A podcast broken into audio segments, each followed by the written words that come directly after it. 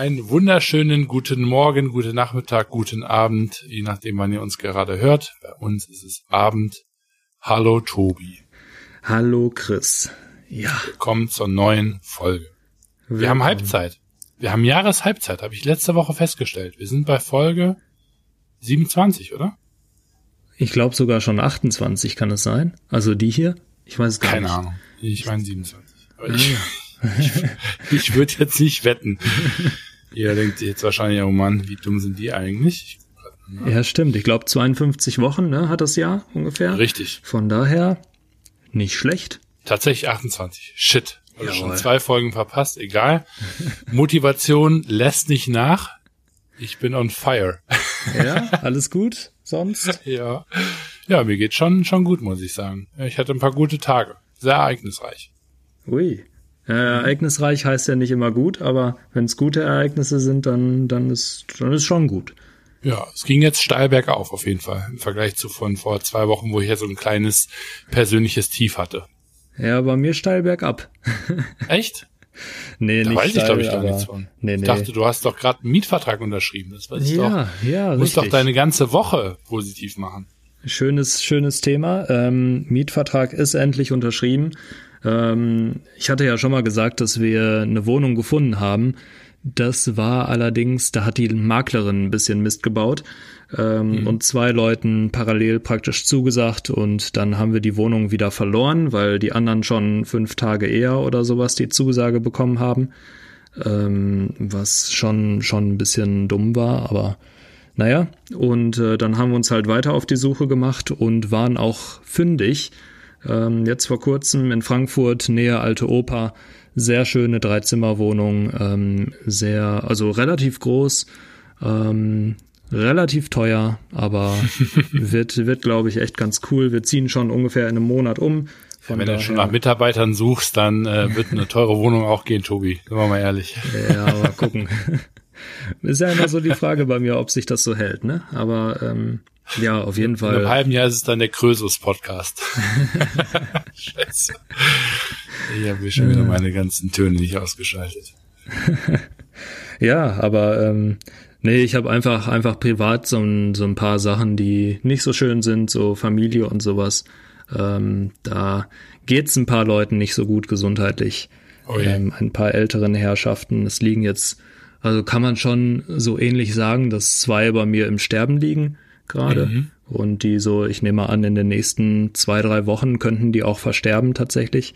Mhm. Und äh, ist halt irgendwie ein komisches Gefühl, ne, wenn du das so weißt und dich dann so schon darauf vorbereitest, irgendwie. Ähm, ja, merkwürdige Situation. Aber davon lasse ich mich nicht unterkriegen. Ich denke mir immer so, im Alter ist es halt auch okay eigentlich, wenn man, wenn man irgendwann mal davon geht.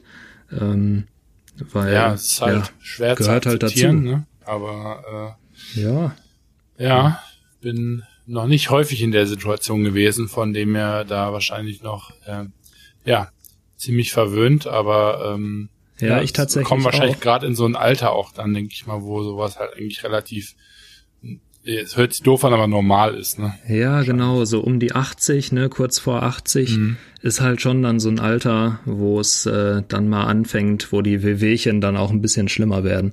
Ja. Und äh, ja, dann kommt halt kommt halt die Altersschwäche und so. Aber ja, sonst sonst läuft eigentlich ganz gut. Wie gesagt, Wohnungsvertrag ist durch. Da bin ich echt happy. Ähm, und ansonsten steht auch viel an, hab viel zu tun. Von daher sonst alles gut.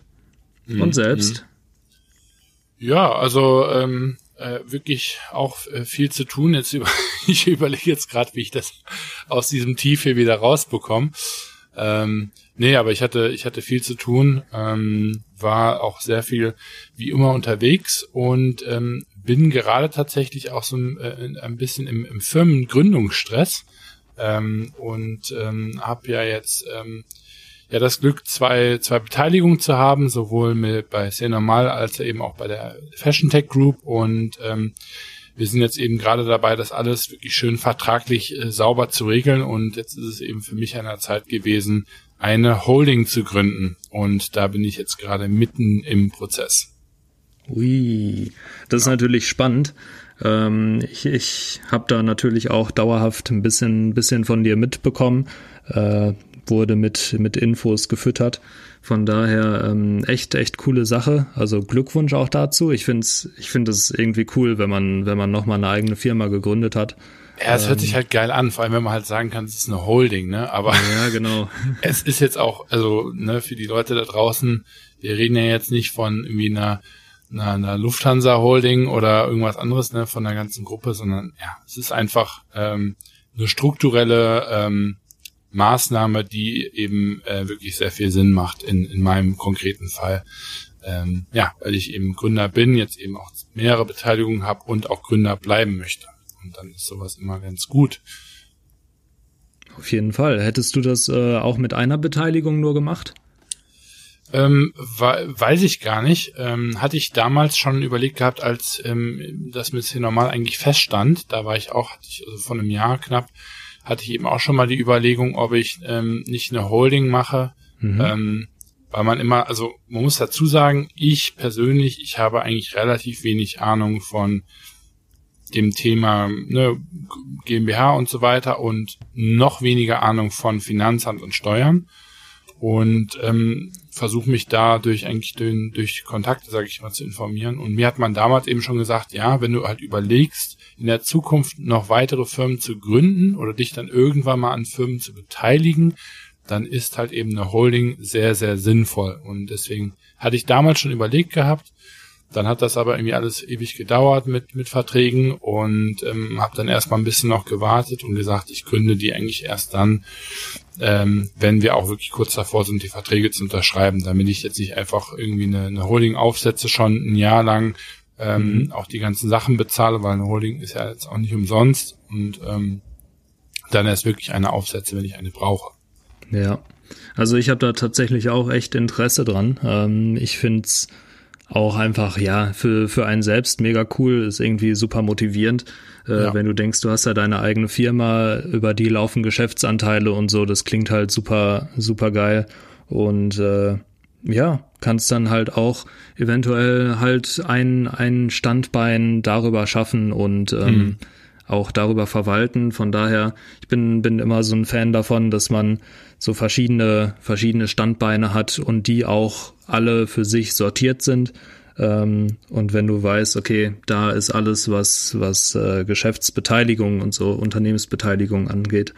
Ähm, ja. Und das, das finde ich ziemlich cool. Habe ich auch auf jeden Fall in Zukunft vor. Ähm, hab halt nur aktuell noch nicht so viele Optionen, was das Ganze angeht. Ja. Ja, ich glaube, man sollte das auch nicht zu, zu früh machen und ähm, das Schöne war jetzt einfach, ähm, dadurch, dass ich da mittendrin stecke und mir jetzt gerade gedacht habe, so, uff, das ist auch doch gar nicht so schwer, wie ich mir das ursprünglich vorgestellt habe. Oder ne, weil wir haben ja eben schon mal mit Nisantari gegründet. Wir, wir, kennen den Hassel von Firmengründung in Deutschland, wenn man keine Ahnung hat. Mhm. Und dafür habe ich jetzt echt so ein bisschen Schiss gehabt. Deswegen habe ich es wahrscheinlich auch so lange aufgeschoben, neben dem jetzt warten auf den Vertrag. Ähm, und habe aber eben relativ unerwartet, also zumindest von meiner Seite aus, ähm, total toll Hilfe bekommen von äh, einem unserer Investoren ähm, bei FTG, der gesagt hat, hey, wir haben schon so viele Firmengründungen gemacht, ähm, wir helfen ähm, dir gerne dabei, damit du da einfach mit möglichst wenig Kopfschmerzen ähm, ja relativ schnell durch die ganze Geschichte durchziehen kannst. Und ähm, weil ich da jetzt selber nochmal viel bei gelernt habe und eben auch weiß, wie groß die Unsicherheit wahrscheinlich bei vielen ist, weil wir die ja eben selber auch beide erfahren haben schon, ähm, haben wir gedacht, sprechen wir da heute mal drüber, weil das einfach äh, gerade ein aktuelles Thema ist und du da eigentlich auch noch relativ gut drin stehst, weil du da ja auch irgendwo relativ häufig mit Kontakt hast in irgendeiner Form. Ja, also spannende Sache. Ist halt, also ich habe gerade mal geguckt, ne? Ich habe mal bei Google irgendwie ähm, Unternehmensgründung oder sowas eingegeben. Mhm. Ähm, warte, ich guck mal gerade, was genau ich eingegeben habe. Firma gründen, genau. Firma gründen. Ähm, und da kommen dann halt so Artikel Also man, man wird ja meinen, dass da auch direkt eine Anleitung oder sowas kommt. Und selbst da gibt es meist nur so, okay, du musst jetzt irgendwie einen Businessplan haben. Du musst, äh, du musst ein Jahr vorher planen, auf jeden Fall, ja, was ja. du machen willst und ja. so weiter, ne? Und dann musst du planen, wie du Kunden bekommst. Und da denke ich mir, das ist an sich keine Unternehmensgründung, ähm, sondern die Gründung ist halt wirklich einfach der Prozess, wie du eine GmbH, eine UG, eine Aktiengesellschaft und so weiter aufbaust. Und ja. äh, da gibt's tatsächlich, finde ich persönlich, noch viel zu wenig Content drüber. Mhm. Und, die Priorisierung ist einfach geil, ne? Irgendwie, ja. Es gibt so gefühlt tausend Artikel darüber, ähm, wie man ja, also ne, welche unterschiedlichen Firmenmodelle äh, es gibt, ne? Also jetzt äh, AG, GmbH, KKG und so weiter, ne? Ähm, da gibt's irgendwie total viel zu. Und es gibt auch mh, relativ gute Abläufe. Also ich finde schon, man sieht so auch häufiger mal so Schritt für Schritt Listen ähm, aber jetzt nicht, nicht so wirklich so richtig gute Action-Steps, wo dann auch noch ein bisschen mehr Content drin ist, weil sonst werden diese Artikel ja auch einfach ewig lang. Ne? Also ganz viele schreiben halt, ne, ja, erstmal überlegt ihr euch die Gesellschaftsform, dann äh, äh, macht ihr einen, ähm, überlegt ihr euch den Gesellschaftervertrag und dann rennt ihr zum Notar, dann rennt ihr zur Bank, dann rennt ihr äh, ne, zum Handelsregister, beziehungsweise lasst es eben eintragen, ähm, wartet die Briefe ab. Dann manche sind so schlau und sagen dann noch, ja, die ersten paar Briefe nach der Gründung, das sind, da ist auch viel ähm, Scam dabei, ne? Mhm. Dass man darauf dann eben nicht antwortet. Das sind dann schon so die guten Artikel. Aber wenn man dann eben sagt, ja gut, aber Notar oder Geschäftssitz, ne? Oder wenn man dann mal genauer in diese Themen rein möchte, das schaffen dann diese Artikel dann häufig nicht, habe ich das Gefühl. Ja, klar, wobei das natürlich auch oft immer sehr individuell ist. Ähm, ja, gut, klar, natürlich. Kommt, kommt ja. dann auch drauf an. Genau, also super spannendes Thema ist, welche, welche Unternehmensform ist überhaupt interessant für mich? Ist es jetzt eine GmbH oder eine Aktiengesellschaft oder sowas? Da würden wir jetzt nicht so viel drauf eingehen. Ähm, vielleicht mal in einer späteren Folge, weil es einfach ein super großes Thema ist. Ja, und ganz Aber, ehrlich, Ahnung haben wir davon irgendwie auch nicht wirklich. Also ich zumindest jetzt nicht von der AG. Naja, ich habe es ja im Studium gelernt, von daher ja, kenne ich, kenn ich mich da schon einigermaßen mit aus. Aber ähm, nee, das, das ist einfach so ein Riesenthema und auch im Einzelfall immer, immer entscheidend. Ähm, schwierige Sache. Aber trotzdem ist vielleicht mal interessant, wie, wie war das denn jetzt für dich? Wie lange hat es gedauert, die Firma zu gründen? Oder mhm. ich sage jetzt immer Firma, Firma ist technisch gesehen eigentlich falsch. Ja, ja genau. Ähm, Firma ist nur der Unternehmensname. Ähm, aber ich sag trotzdem einfach Firma. Hat sich so eingebürgert. Ich habe da keinen Bock drauf, da und zu unterscheiden. Also, ich würde ganz gerne das so ein bisschen von vorne aufrollen und erstmal sagen, warum ich überhaupt ähm, eine Holding mache. Auch spannend. Weil ähm, wir ja jetzt im Grunde genommen haben ich ja gesagt, ich habe mehrere Beteiligungen, da macht es Sinn, aber jetzt weiß noch keiner, warum das Sinn macht. Oder vielleicht nur die erfahreneren Hörer, die das ähm, Konzept vielleicht auch schon kennen. Ähm, aber generell, warum macht man ähm, sich selber eine Holding als, als Gründer, als Entrepreneur?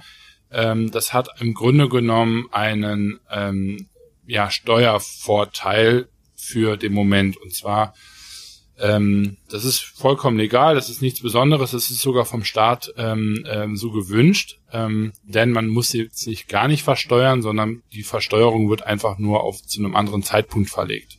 Mhm. Sieht also ganz konkret so aus, dass wenn man eine Beteiligung normalerweise persönlich hält und irgendwann mal eine Dividende ausgeschüttet wird, dann wird die eben direkt per Einkommensversteuerung besteuert.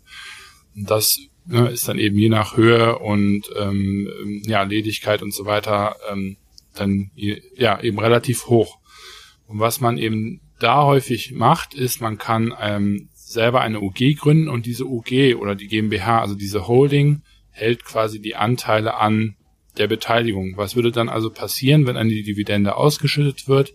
Ja, wenn die Firma also oder das Unternehmen am Ende des Jahres einen Gewinn erwirtschaftet, dann wird das an die Gesellschafter per Dividende eventuell ausgezahlt und das geht dann anstatt auf ein persönliches Bankkonto in diese Holdingfirma.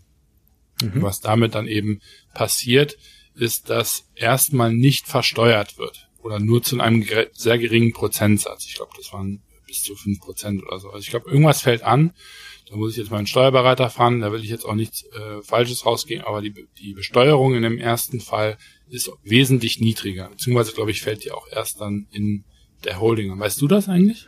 Ähm, es ist ja so generell in einem Unternehmen, dass die Versteuerung erst anfällt am Ende des Jahres, mhm. beziehungsweise wenn du natürlich sowas wie Vorsteuer und so zahlen musst, dann äh, vielleicht alle drei Monate oder sowas, genau. wenn du ja. wenn du ein aktives Unternehmen hast. Das heißt, du erstellst dem dem Finanzamt alle drei Monate einen Bericht und darauf ähm, je nach Umsatz und so weiter und Kosten, die du hast, wird dann berechnet, wie viel Steuern du zahlen musst. Und mhm. ähm, mhm. das heißt, also genau, so so läuft das. Das heißt, anders als wenn du eine Privatperson bist, hast du halt einen gewissen Zeitraum, in dem du dieses Geld vielleicht sogar schon verwenden kannst, beziehungsweise in dem die Steuer halt einfach noch nicht gezahlt wird. Genau. Also zum einen ist die Unternehmensbesteuerung eine andere vom Level ne, mhm. ähm, als die persönliche äh, Besteuerung. Und man hat halt eben einen gewissen Zeitraum, das kommt dann immer auf, äh, wie Tobi schon sagte, auf die auf das Geschäftsjahr an, ähm, wie das getaktet ist, hat man dann eben äh, Zeit, dieses Geld wieder zu verwenden und zu investieren. Und ähm, das kommt im Grunde genommen, deswegen kommt man da zu dem nächsten Punkt, warum dann eben viele Gründungsberater, äh, Anwälte und so weiter eben dann den Gründer fragen, sagen, hey, ist das deine einzige Beteiligung? Möchtest du zukünftig, äh, zukünftig weitere Beteiligungen aufbauen, weitere Firmen aufbauen? Oder ist es wirklich nur das eine? Mhm. Ähm, und das hat eben folgenden Grund, wenn ich nämlich jetzt als Gründer, und das zu einer bin ich, sage, ich möchte mein Geld zu einem gewissen Grad in zum Beispiel andere Unternehmen reinvestieren, sei es Unternehmen, die ich selber gründe, sei es Unternehmen, in die ich vielleicht als kleiner Angel zum Beispiel investieren sollte mit zukünftigen Dividenden. Und da macht eben eine Holding super, super viel Sinn, weil man eben, wie gesagt, erstmal die Dividende steuerfrei ausgezahlt bekommt in dieser Holding und dann innerhalb von einem gewissen Zeitraum wieder neu unversteuert investieren kann. Und mhm. deswegen habe ich eben gesagt, ist das vom Staat eben so gewünscht, weil man damit einfach das Geld im wirtschaftlichen Umlauf hält und damit diese Besteuerung erstmal ähm, ja positiv ist, sowohl für uns als Gründer als auch eigentlich ultimativ für den Staat, denn der bekommt seine Steuern ja nicht gar nicht, sondern der bekommt seine Steuern einfach später und durch diese Reinvestition ist die Wahrscheinlichkeit eben sehr hoch, dass die Besteuerung nachher sogar höher ausfällt. Mhm. Ja, ähm, und also höhere Volumina, jetzt nicht die der prozentuale Anteil, der wird schon irgendwo gleich bleiben. Aber ähm, genau, das eben. Und dementsprechend macht es einfach äh, vollkommen Sinn, so eine Holding in, wie in meinem Fall aufzusetzen, wenn man eben sagt, ich habe jetzt nicht nur eine einzige Bäckerei, sondern ich bin jetzt eben jung, habe meine erste Beteiligung, habe noch irgendwie 30, 40 Jahre Geschäftsleben vor mir und deswegen hat man mir geraten zu sagen, mach doch eine Holding auf, ähm, und lass diese Holding die Beteiligung halten. Und ähm, die Holding hat eine, die, die kostet natürlich was pro Jahr, das ist immer ein bisschen unterschiedlich, je nachdem, wie viel die am Ende macht. Aber man kann das jetzt mal so ganz grob auf ungefähr 2000 Euro runterbrechen, ähm, die die pro Jahr kostet. Sprich, das ist eben der Grund, warum man eine Holding erst gründet, wenn man sie auch wirklich braucht. Denn Sonst zahlt man einfach jedes Jahr 2000 Euro für was, was eventuell nur rumliegt und auch irgendwann da würde dann das Finanzamt fragen, wenn man jetzt eine Holding einfach schon hat, weil man irgendwie hofft, irgendwann eine Beteiligung zu haben, nach drei Jahren nichts machen, dann klopft auch irgendwann mal das Finanzamt an, die sagen dann, jo, was ist hier eigentlich? Mhm. Also passiert hier noch was. Genau, richtig. Und diese, diese Kosten für die Holding, die kannst du in der Regel ja auch von der Steuer absetzen. Das genau. Ja, also dann wird es schon weniger dadurch wieder. Genau, und es gibt im Grunde genommen, ähm, eine Holding ist im, also am Ende nichts anderes als einfach eine ganz normale Gesellschaft, die eben Tochterbeteiligung hält. Das macht sie zur Holding. Also Holding mhm. selber ist keine Gesellschaftsform, sondern man kann für eine Holding eben sämtliche Rechtsformen äh, nutzen. Also sei es eine OG, sei es eine GmbH, eine AG, ähm, das kann man alles als Holding haben. Holding heißt es quasi dann, sobald man mehr als eine Beteiligung hat, offiziell, würde ich jetzt mal behaupten. Oder gibt es da eine, eine wirkliche Definition für? Das weiß ich tatsächlich gar nicht. Ähm, theoretisch ist es dann ja ein Konzern praktisch. Ja. Ja. Ja. Ja, ähm, ja und also da, da bist du jetzt voll da drin. Ähm, wie lang hat jetzt der Prozess ungefähr gedauert? Genau, also der, der Prozess war unheimlich schnell oder ist unheimlich schnell. Ich bin noch gar nicht fertig, aber ähm, das ist echt der Wahnsinn. Und zwar ist der Prozess eigentlich von so ja, zwei, drei Sachen abhängig. Und das eine ist eben, wie schnell äh, ähm, bekomme ich einen Gesellschaftervertrag zustande, mit dem ich zufrieden bin. Wenn ich jetzt eine Holding gründe, ich habe 100 Prozent von dem Unternehmen, dann nimmt man in der Regel einen Standardvertrag, ähm, also einen Mustervertrag gibt es dafür. Die sind fertig, die kann man irgendwie für kleines Geld glaube teilweise sogar umsonst runterladen und da sind eben oder viele Notare bereiten die eben auch vor mhm. ähm, und da muss man im Grunde genommen eigentlich nur noch seine äh, Informat äh, Informationen ausfüllen und dann äh, kann man gründen. Also das ist ein so ein Zeitfaktor. Der zweite Zeitfaktor ist dann, wie schnell kriege ich einen Termin bei meinem Notar? Mhm, ja. ja, weil manchmal, die sind eben auch beschäftigt, wenn ich sage, ich möchte jetzt nur eine kleine Holding gründen und dann auch noch eine UG, dann stellen die einen wahrscheinlich eher ein bisschen weiter hinten an, weil die ähm, natürlich damit dann nicht so viel verdienen. Das ist so ähnlich wie bei, wahrscheinlich bei den Ärzten, wenn man sagt, ne, gesetzlich und, und privat versichert. ne? ähm, und ähm, das also ja ist der zweite Faktor und dann kommt halt ein Stück weit darauf an, wie schnell das Handelsregister ist, beziehungsweise dann auch das Finanzamt ähm, am Ende ähm, reagiert, dann nachdem ähm, alles unterschrieben worden ist und der Notar eben sagt, dass das Geld überwiesen worden ist ähm, in das Geschäftskonto. Und bei mir ist es jetzt eben so, ähm, ich ähm, habe quasi morgen meinen Notartermin, mhm. habe heute ein Bankkonto angemeldet bei der Holvi Com. Das ist, glaube ich, ein finnisches, relativ junges Unternehmen. Mhm. Ähm, also eine Digitalbank, so ein bisschen das N26 für, für ähm, ja, Gewerbetreibende. Und ähm, ja, werde wahrscheinlich dann morgen nicht nur den Vertrag unterschreiben können, sondern eben sogar auch ähm, bereits das Bankkonto komplett eröffnet haben, das den Betrag einzahlen können und am Montag äh, kann ich alles eigentlich der Notarin dann wieder zuschicken ähm, und im Optimalfall geht das dann schon alles an das Handelsregister raus und damit ist dieses dieser schöne Titel in Gründung ähm, offiziell eingeleitet. Und ähm, mein Investor hat sogar gesagt, dass dieser Titel in Gründung, wenn man quasi anfangen darf, Geschäfte zu machen, aber eben noch diese, diese Haftungsbeschränkung hat. Ähm, dieser Titel ist bereits vorhanden, bevor man überhaupt beim Notar war. Also sobald man eigentlich eine Absicht hat, ein Unternehmen zu gründen, ähm, befindet man sich in Gründung. Das fand ich ganz interessant, weil ich dachte immer, das gilt quasi erst, wenn der Notar das besiegelt hat. Mhm. Ähm, das stimmt aber nicht. Ja, du hast nur gerade ein, eine falsche Sache gesagt, die ich kurz korrigieren will. Wenn mhm. du in Gründung bist, dann hast du noch die persönliche Haftung. Das meine ich ja mit der, mit der genau, Haftungsbeschränkung. Du hast, genau.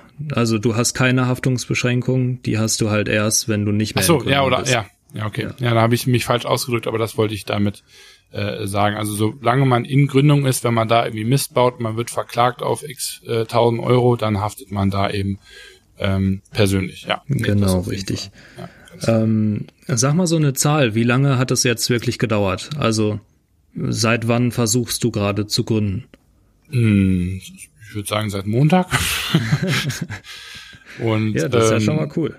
Ja, ja, also seit, seit, seit Montag würde ich sagen, haben wir das ja, eingeleitet ähm, und ähm, versucht einen Termin zu bekommen. Ja, jetzt habe ich Freitag meinen Notartermin und ich denke mal, dass ähm, Montag das Bankkonto ähm, handelsbereit sein wird, Notartermine ist ähm, durch, sprich die Verträge sind unterschrieben, dann muss ich eigentlich nur auf die Eintragung im, im Handelsregister warten, aber bin halt im Grunde voll operativ fähig mit meiner ähm, UG jetzt in dem Fall, ähm, ja, weil eben alle ähm, notwendigen Schritte ähm, gemacht worden sind. Ja, und mhm. das ist halt eine Geschwindigkeit, wo ich immer gedacht habe, das geht gar nicht. Also meine Auffassung war immer, mindestens muss man mit zwei Monaten rechnen. Äh, und ich glaube, bei uns damals hat es auch in die Richtung gedauert. Aber wie gesagt, es kommt halt echt darauf an, was für einen Vertrag man hat. Gründe ich alleine, Standardvertrag. Super. Ne? Man kann den Standardvertrag, das fällt mir gerade noch ein, kann man aber nicht verwenden, wenn man ein abweichendes Geschäftsjahr hat. Das ist mit dem Mustervertrag nicht möglich. Wusste ich auch noch nicht, aber äh, ist nämlich bei mir so, ich habe ein abweichendes Geschäftsjahr und das ist dann leider nicht mit dem Mustervertrag möglich, aber ja, man muss nur ein paar kleine Anpassungen machen und dann ist auch das eben machbar. Ja, eben. Das geht ja in der Regel relativ schnell. Ähm, Und ja, also mega coole Sache auf jeden Fall, dass es so, so der ganze Prozess so schnell geht. Eine mhm. Woche ungefähr ist Also ja am wirklich, längsten hat die Namensfindung gedauert. ja, gut, das, das ist nochmal eine ganz andere Sache. Ja. Ähm, aber ich finde auch, was ich, was ich im Internet ganz oft lese, auf Facebook und so in diversen Gruppen, ähm, halt so dieses, diese Problematik, welches Geschäftskonto nehme ich oder wo, mhm. wo mache genau. ich das auf. Ja. Ähm, und ich weiß noch, das hatten wir damals bei, bei der, bei Nisantari auch. Ja, ja. Ähm, dass wir gesagt haben, boah, wir, wir kennen uns da überhaupt nicht aus, welche ja. Bank jetzt das beste Geschäftskonto hat. Ja. Und ähm, ich meine, man beschäftigt sich ja auch vorher nicht unbedingt damit. Man ja. hat ja nur seine privaten Konten. Und ähm, dann hattest du gesagt eben, dass du gute Erfahrungen, glaube ich, bei der Commerzbank gemacht hast. Ja. Und die sind ja auch sehr bekannt dafür eigentlich, dass sie viel mit Geschäftskunden zusammenarbeiten, ja. ähm, ähnlich wie die Deutsche Bank. Und dann haben wir gesagt, okay, machen wir das bei der äh, Commerzbank. Sind da eigentlich auch nie irgendwie negativ, also haben jetzt nie irgendwie groß negative Sachen da gehabt, oder? Negative Vorfälle? Nee. Wüsste nee. ich jetzt nicht. Also die, die haben also sich. Also es dauert halt wesentlich länger, das muss ja, man schon sagen. Ne? Ja, also aber die haben sich schon, schon stark, stark weiterentwickelt auch mit ihrer App und so. Ja. Da haben die jetzt äh, ganz gute Sachen auch schon gemacht, aber ja. damals gab's halt diese, diese ganzen Online-Banken noch nicht. Ähm, und ich muss sagen, heutzutage würde ich das auch über Holvi oder Contest vielleicht sogar machen. Mhm. Ähm, das, das sind, sind zwei äh, Konten, die halt vor allem für, für Geschäftsleute äh, für auch als Geschäftskonto, glaube ich, äh, geführt werden können. Bei Holvi wusste ich es übrigens nicht, dass es auch ein wirkliches Geschäftskonto sein muss, weil das muss auch immer gewisse Anforderungen, glaube ich, erfüllen. Mhm, ähm, ja. Bei N26 ist es zum Beispiel so, die sagen halt, das ist für Unternehmertypen und so, für Freiberufler, ähm, aber es es reicht nicht als Geschäftskonto. Dafür empfehlen die das nicht. Mhm. Und ähm, deshalb ist immer, ist immer schwierig. Da kommt auch nicht jede Bank in Frage. Aber mit Holvi hast du da, glaube ich, eine ganz coole, coole Bank gefunden, die auch ja. kostenlos ist, glaube ich, ne? Genau, das Starterpaket bei denen ähm, ist kostenlos. Dann, glaube ich, geht's das zweite ist, glaube ich, neun Euro und dann irgendwie, also im Monat und dann, glaube ich, mhm. 14 Euro oder sowas. Ja. Ähm, aber das Starterpaket reicht eigentlich wirklich für, für jeden aus. Und ich muss auch sagen, ich meine, klar, äh, auch damals, ähm, das wird jetzt immer so an, es wird ja schon 20 Jahre her, aber ähm, als wir die Santari irgendwie vor fünf Jahren oder so gegründet haben, ähm, da war es ja wirklich so, da klar, das E-Com, äh, Quatsch, Fintech gab's in der in dem Bereich noch nicht wirklich. Ähm, aber wir hatten natürlich viele Bankoptionen. Ne? Also wir hätten ja jetzt auch zur, keine Ahnung, zur Volksbank gehen können oder zur Deutschen Bank oder zu irgendeiner anderen Bank. Ne? Und ähm, das, wofür wir uns dann damals ein bisschen entschieden hatten, war einfach so dieses, ja, die Commerzbank ist halt einfach für unter Riesenunternehmen ne, sicher, die, die kennen sich aus, die haben viele große Unternehmen und so weiter. Und wir halt dann damals gesagt, so jawohl, die Santari wird ja auch in zwei Jahren riesig groß und äh, dann nehmen wir schon das beste Produkt mhm. und, und haben dann da quasi direkt den, den, den Ferrari genommen, der aber halt eben auch äh, wie ein Ferrari äh, finanziert werden muss. Ja. ähm, und das ist halt wirklich so ein Ding, ja, warum dann eben auch heutzutage ähm, Holvi und, und andere äh, Optionen wahrscheinlich sinnvoller sind, weil man neigt, glaube ich, wenn man äh, im ja, Gründungswahn ist, immer dazu, sich da selbst ein bisschen zu überschätzen und auch so dann die Traction ähm, zu überschätzen, weil ein Geschäftskonto kann man nachher wahrscheinlich immer noch irgendwie wechseln und dann halt direkt mit so einer übergroßen Lösung zu gehen, die eben auch relativ teuer ist. Ähm, ja, da würde ich dann halt immer sagen, so macht das Sinn. In meinem Fall muss es jetzt vor allem auch relativ schnell gehen, damit ich irgendwie die Verträge eben unterschreiben kann. Mhm. Und dann ist das halt ähm, schon wichtig. Ein anderer Punkt ist halt wirklich Notar. Da frage ich mich auch, auch heute noch so ein Stück weit, ne, wie wählt man sowas aus? Da denke ich mal, sagen dann auch ganz viele, ja, wie mache ich das jetzt eigentlich? Ne? Mhm. Das Schöne ist, wenn ihr Studenten seid, Tobi und ich, wir haben das damals so gemacht, wir haben einfach Profs gefragt. Ich glaube, du hast einen Marketing-Prof, war das, ne? Ähm, ich weiß gar nicht, wer es war, aber. Auf jeden ja, Fall haben wir deinen Prof, einen deiner Profs gefragt und der hat genau. uns dann einen Notar empfohlen, der eben auch relativ Startup-friendly ist und der das auch wirklich sehr nett gemacht hat damals. Ne? Mhm. Ähm, jetzt hatte ich eben das Glück, dass ähm, mein äh, ja, Investor gesagt hat, hey, ich, ich helfe dir gerne dabei, wir haben ganz viele Kontakte zum Notar. Und das war halt eben auch mein, ja, mein Gateway, warum ich überhaupt so schnell einen Termin bekommen habe und was jetzt auch diese ganze Gründungszeit natürlich extrem verkürzen konnte. Ne? Bin ich ganz ehrlich, ähm, das ist schon ungewöhnlich, dass man bei einem Notar innerhalb von vier Tagen ähm, einen Termin bekommen kann. Das ist Auf jeden nicht, Fall. nicht die Regel. Normalerweise wartest du da locker zwei, drei Wochen, wenn nicht sogar noch mehr. Ähm, Aber am Ende machen die alle dasselbe. Meiner Meinung nach, die, ja, die Kosten unterscheiden sich natürlich. Ne, manche streichen dann noch was weg für Startups, andere nehmen halt ganz normal ihren, ihren vollen Satz. Kommt dann natürlich auch auf den Vertrag an und auf die Länge von dem allgemeinen Meeting. Danach richten sich ja die, ähm, die, ja, die Kosten. Aber bei mir in dem Fall, wenn man wirklich eine Holding gründet und sagt, ich möchte die Holding als UG machen, weil ich jetzt eben auch nicht die Kohle habe, mal eben 25.000 in eine GmbH zu setzen, ähm, habe ich eben auch gefragt, was ist denn ein passender Gründungsbetrag? Und ähm, da wurde mir halt eben gesagt, 2000 ist eigentlich schon so das Minimum. Man kann eine UG ja mit bekanntlich einem Euro gründen. Da weiß aber hoffentlich jeder, dass es natürlich Quatsch ist, das dann auch wirklich so zu machen. Ähm, aber ja, 2000 Euro ist wohl so ein Richtwert, zweieinhalbtausend Euro, wenn man sicher gehen möchte, wo man eben sagen kann, damit kann ich eine UG gründen. Die ist dann auch nicht innerhalb von einem Jahr pleite äh, wenn eventuell Kosten kommen. Und ich kann vor allem auch die Gründungskosten auf diese UG abwälzen. Das hat halt eben den Vorteil, dass ich dann mir damit zumindest die Mehrwertsteuer sparen kann. Das ist halt eben bei, ja, keine Ahnung, 8, 9, 100.000 Euro Gründungskosten auch dann gar nicht so wenig, was man damit sparen kann. Mhm. Kleiner Funfact noch zum Notar. Ich weiß noch, wie wir damals zum Notar gegangen sind. wir kannten den vorher nicht. Und ähm, dann, dann hat er so gesagt, ja, Ihr seid noch relativ jung. Schön, dass ihr, dass ihr so aktiv seid und eine Firma gründen wollt. Aber bitte tut mir den Gefallen und macht euer Studium zu Ende. Echt? Hat er das ja, gesagt? Ja, hat er gesagt. Ah, da müsste ich den eigentlich nochmal anrufen und sagen, wurde leider nichts, aber ähm, bin trotzdem ganz gut, auf einem ganz guten Weg. Ja, das, Ach, das, das fand ich auf jeden Fall witzig. Ähm, ja, allgemein cooler Typ, muss ich sagen. Also der war echt, der war äh, echt nett. nett. Ähm, auch schon äh, etwas älteres Semester, aber deswegen nicht weniger cool und ähm, ja, wirklich, also klar, das macht's natürlich echt nett, wenn man irgendwie über Freunde Kontakte jemanden empfohlen bekommt, ne, weil wie gesagt, die machen am Ende, gerade bei jetzt einer relativ Standardgründung, machen die alle dasselbe. Da braucht man auch jetzt nicht viel Beratung.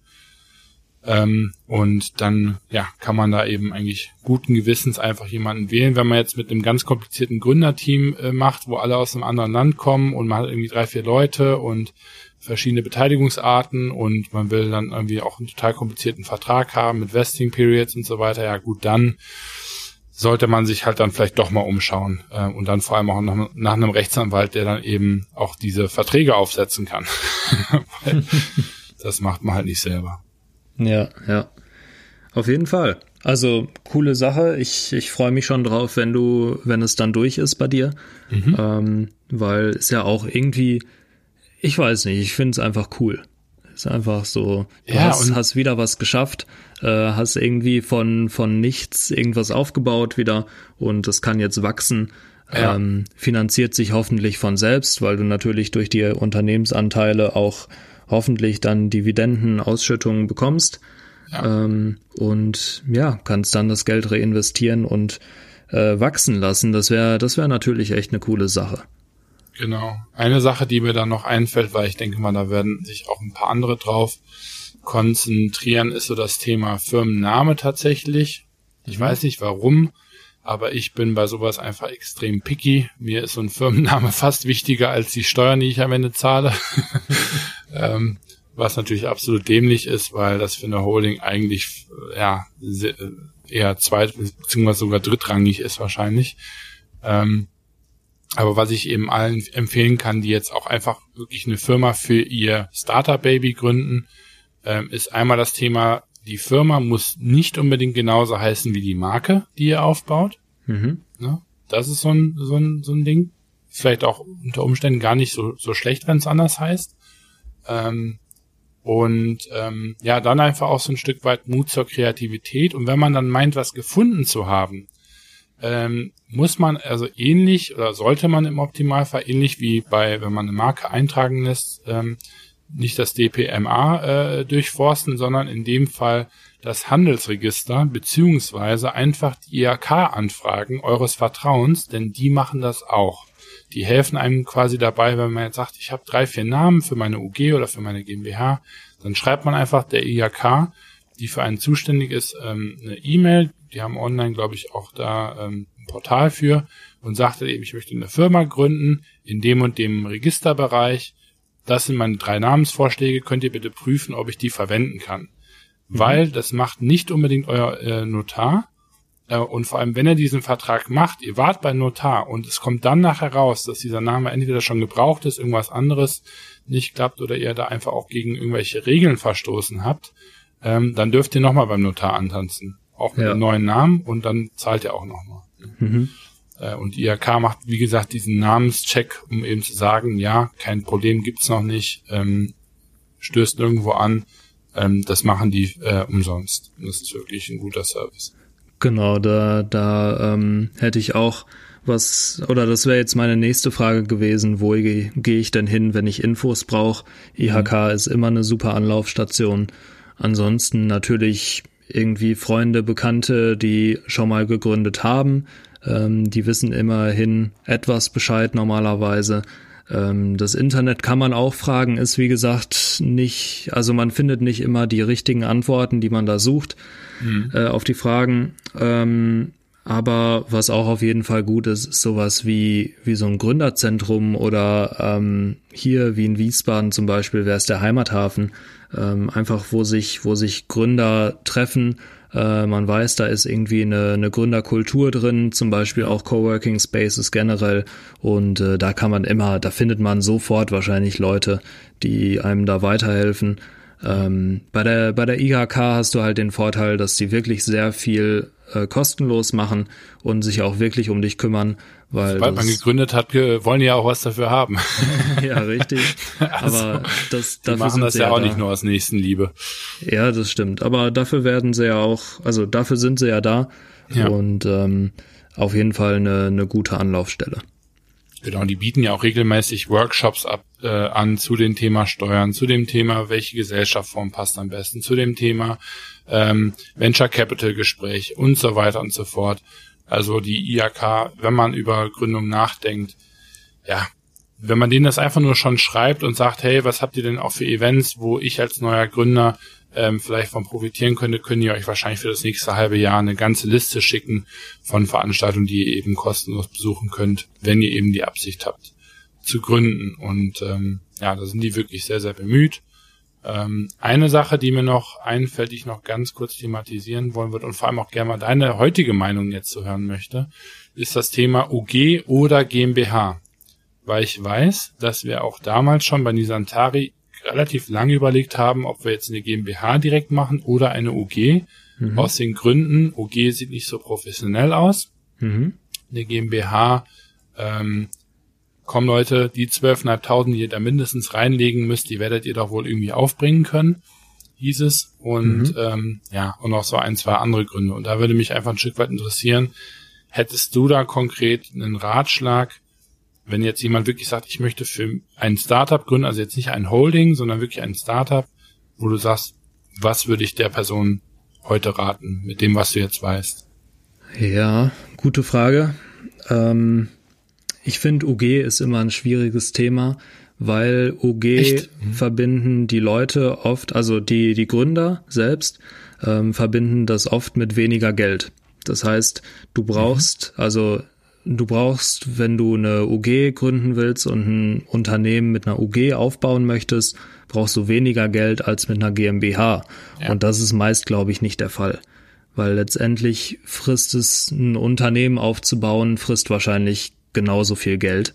Mhm. Ähm, du hast nur weniger die Verpflichtung, am Anfang viel Geld reinzustecken. Also ich denke, eine GmbH ist ähm, solider, du committest dich einfach mehr und sagst, mhm. okay, ich steck da jetzt wirklich meine mindestens 12.500 Euro rein, ähm, ich hafte für 25.000 Euro ähm, und das, ich will das jetzt wirklich durchziehen.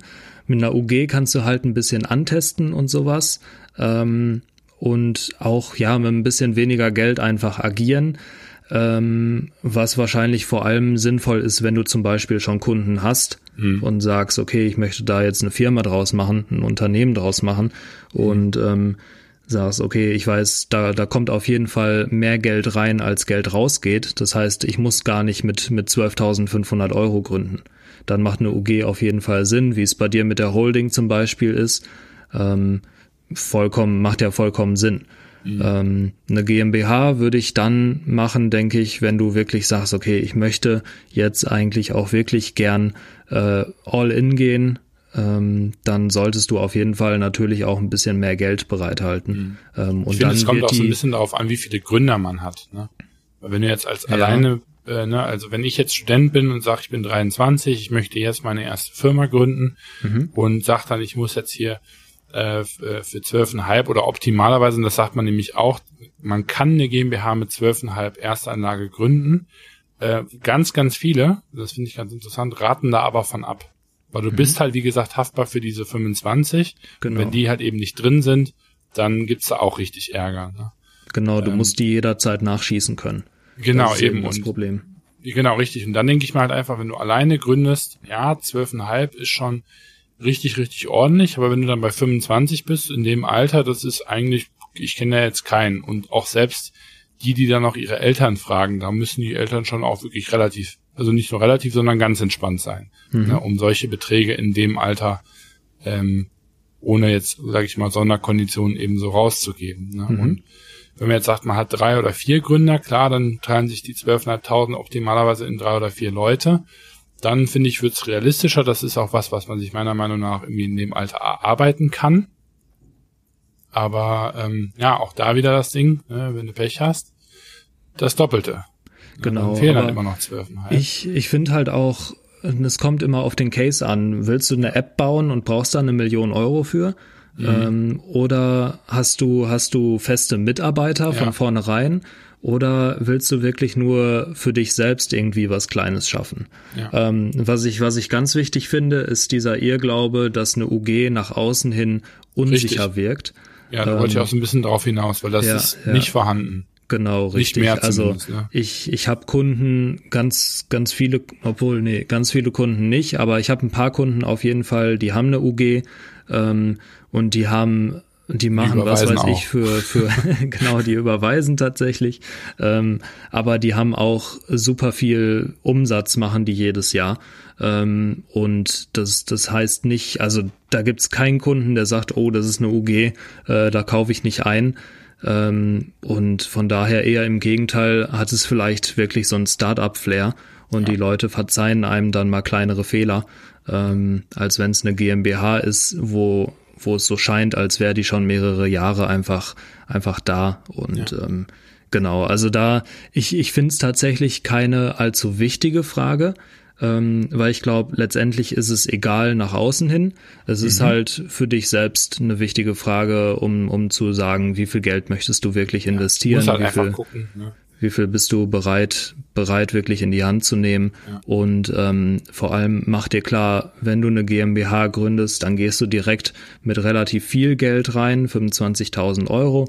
Wenn du eine UG gründest, solltest du aber nicht nur mit 1.000 Euro reingehen, sondern halt auch ein bisschen mehr parat haben, weil diese 1.000 Euro sind super schnell weg. Ja, also so 2.000 bis 3.000 Euro kann man da eigentlich immer empfehlen und dann auch ähm, dann, dann, dann geht das eigentlich auch.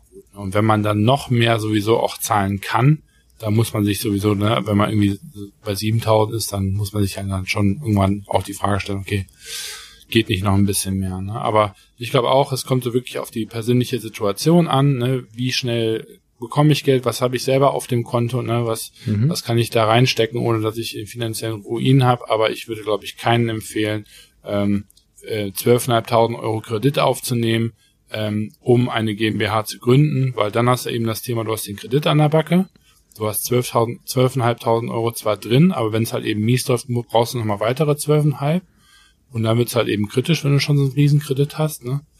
Ähm, und da muss ich halt einfach ganz ehrlich sagen, da sehe ich einfach die Benefits nicht davon, einfach dann direkt eine GmbH zu gründen, nur weil man das irgendwie fürs eigene Ego braucht, weil der Nachbar gesagt hat, eine GmbH sieht professioneller aus. Ja. Oder aus irgendeinem anderen ähm, Grund. Wo ich es mir vorstellen könnte, ist, wenn du im B2B-Bereich unterwegs bist ähm, und sagst, ja, du verkaufst halt an, an riesige Kunden irgendwie Stückzahlen von 10.000, was weiß ich, was auch immer dein Produkt ist.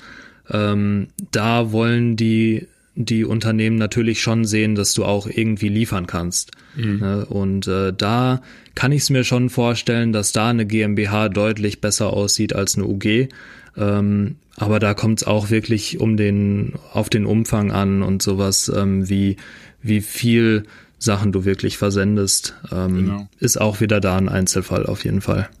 So, dann überlege ich gerade, ich, eine Sache, die ich noch loswerden wollte, ist so ein Stück weit ein ganz grober Überblick, wer in den ganzen Prozessen normalerweise involviert ist. Die meisten haben wir schon angesprochen, aber in der Regel, ne, wie gesagt, Notar, wichtige Schlüsselstelle. Wenn ihr einen Standardvertrag habt, dann reicht der Notar. Wenn ihr sagt, ihr seid vier Gründer und ihr wollt einen oder ihr solltet dann auch einen richtigen Vertrag haben, guckt, dass ihr mit einem äh, Anwalt sprecht, der euch so einen Vertrag eben aufsetzen kann. Mhm. Ja.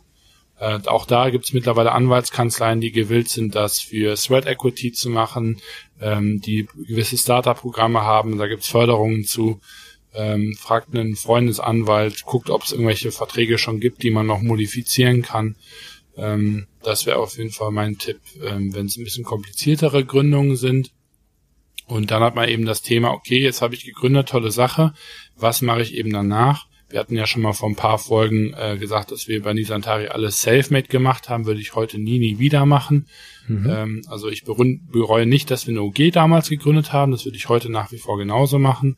Ähm, aber dass wir das quasi selbst gemacht haben und da die Euros für äh, einen Steuerberater sparen wollten oder gespart haben, ähm, bin ich nach wie vor kein Fan von. Alleine schon deswegen, weil eben Tobi von uns beiden der Einzige ist, der da überhaupt irgendwas mit anfangen kann. Und es ist halt einfach doof, wenn das nicht alle können.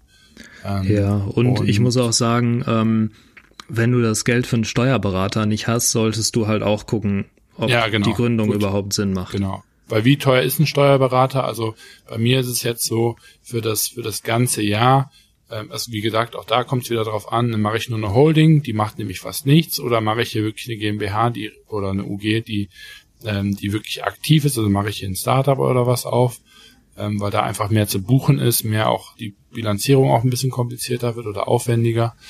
Ähm, und ähm, klar, dann unterscheiden sich die Kosten, aber ich würde jetzt mal behaupten, dass sich ein Steuerberater in einem Startup-Bereich überall so zwischen 80 und 150 Euro bewegt pro Monat. Dann ja, hätte ich jetzt auch so was, gesagt. Wie bitte? Hätte ich jetzt auch so gesagt ungefähr. Genau. Und dann halt noch ein bisschen vielleicht für die Bilanzierung am Ende des Jahres noch draufrechnen.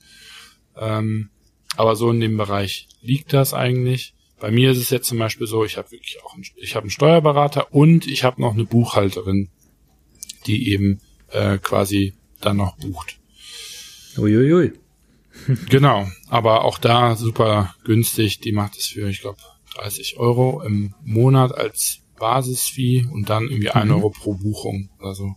Naja. Ähm, also auch da wirklich überschaubare Kosten. Da sage ich mal einfach, Leute, wenn ihr eine Firma gründet, rechnet damit, dass diese Firma ungefähr ähm, 2000, 3000 Euro in der UG zur Gründung kostet, damit ihr da alle Kosten decken könnt. Und dann rechnet damit, dass sowas euch pro Jahr, sagen wir mal, 3000 äh, kosten wird an, an Ausgaben, ohne dass ihr irgendwas macht.